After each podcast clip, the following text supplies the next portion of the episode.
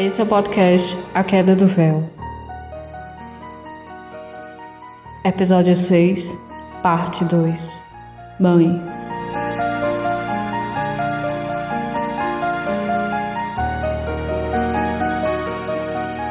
A mulher se ergueu do leito. Confusa, olhou para os lados. A filha estava lá. Ela estava lá. Porém, em outra camada da realidade. Passou as mãos pela cabeça. Ainda estava careca. Os seios doentes ainda estavam lá. Mas a dor, a dor para respirar, nos ossos, no estômago, tudo tinha cessado.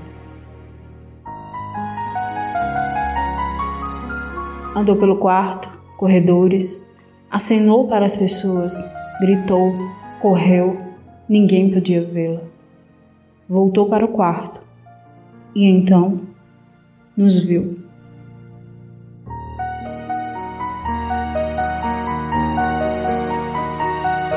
Me vesti como sua mãe e Lor como o pai.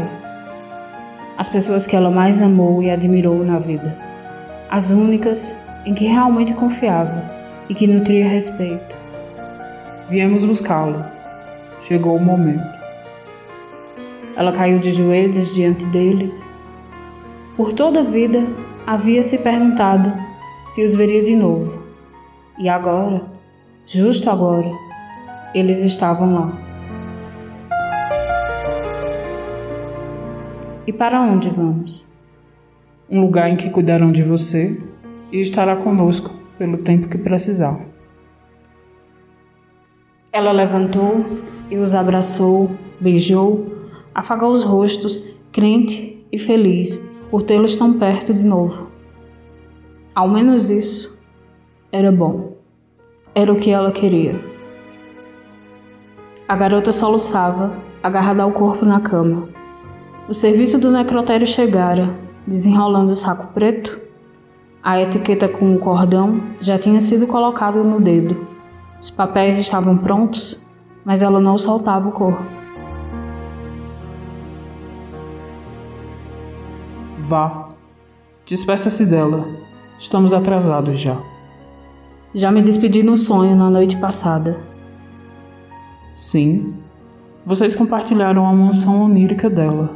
Mas saiba que depois de nos acompanhar, não tornará a vê-la, e nem aos outros.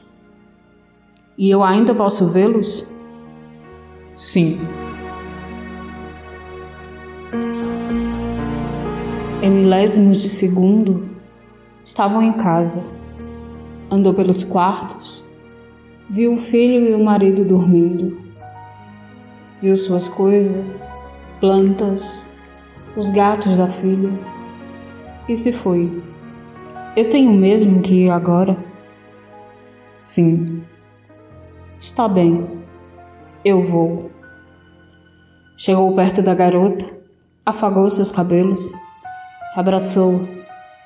No mesmo instante, aqui, a garota se levantou. Olhou os funcionários e enfermeiros. Eles também choravam. Ela abraçou a garota, lhe sussurrou algo e caminhou para longe, olhando para trás algumas vezes. Enai ergueu a mão e um imenso portal, dourado e verde, se abriu e os três caminharam até ele. Os funcionários colocaram o corpo no saco preto. A garota tentou ir com eles. O celular tocava incessante no bolso. Falou com algumas pessoas, mas tudo em vão. As enfermeiras a impediram de ir ao necrotério. Protestou, bateu os pés, mas não foi. As colegas tentavam em vão confortá-la, mas nada. Nada que lhe diziam os abraços, carinhos, nada fazia as lágrimas cessarem. Enai estava pronta para partir quando notou uma estranha presença no quarto. E antes que pudesse alcançá-la, a desgarrada envolveu a garota, mesclando seu viter com o dela. A transmutação foi bizarra. Os olhos da garota acenderam suas costas curvadas se endireitaram. Abriu um largo sorriso e se levantou enxugando as lágrimas. As mulheres em volta se assustaram. Ela se sentou, olhou tudo em volta e falou: Tudo está acabado. Meu tio está chegando para nos levar para casa. Se houvesse alguém minimamente sensível ali, perceberia que até a voz da garota mudara. Mas ali ela era só uma estranha.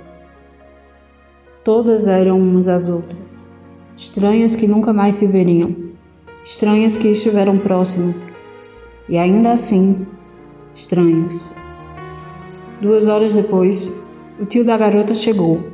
Conversaram.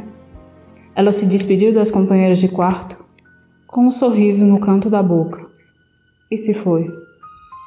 Não se sabe por quê. Lor sentiu vontade de voltar ao quarto, e assim o fez. Enaio, espantada, ainda estava lá. Observava os dois indo embora. Enaia, aquilo sobre ela é uma desgarrada? É o que parece, não? Mas como isso aconteceu? Lor, por acaso você tem problemas de memória?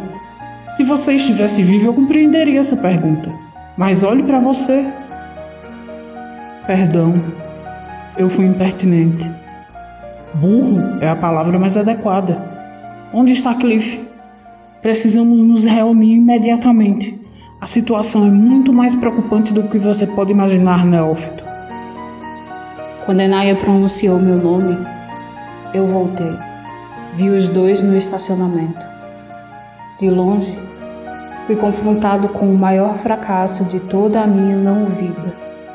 E o que é a vida? Ela. Ela estava lá. Pobre garota.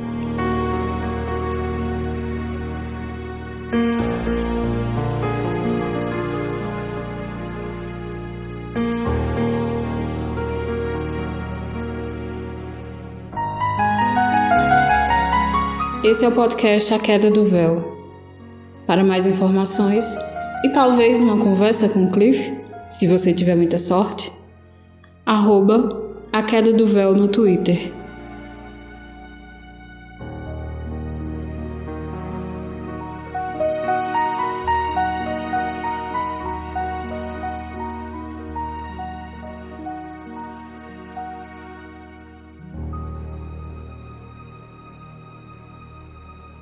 Oh, death, oh, death, my name is the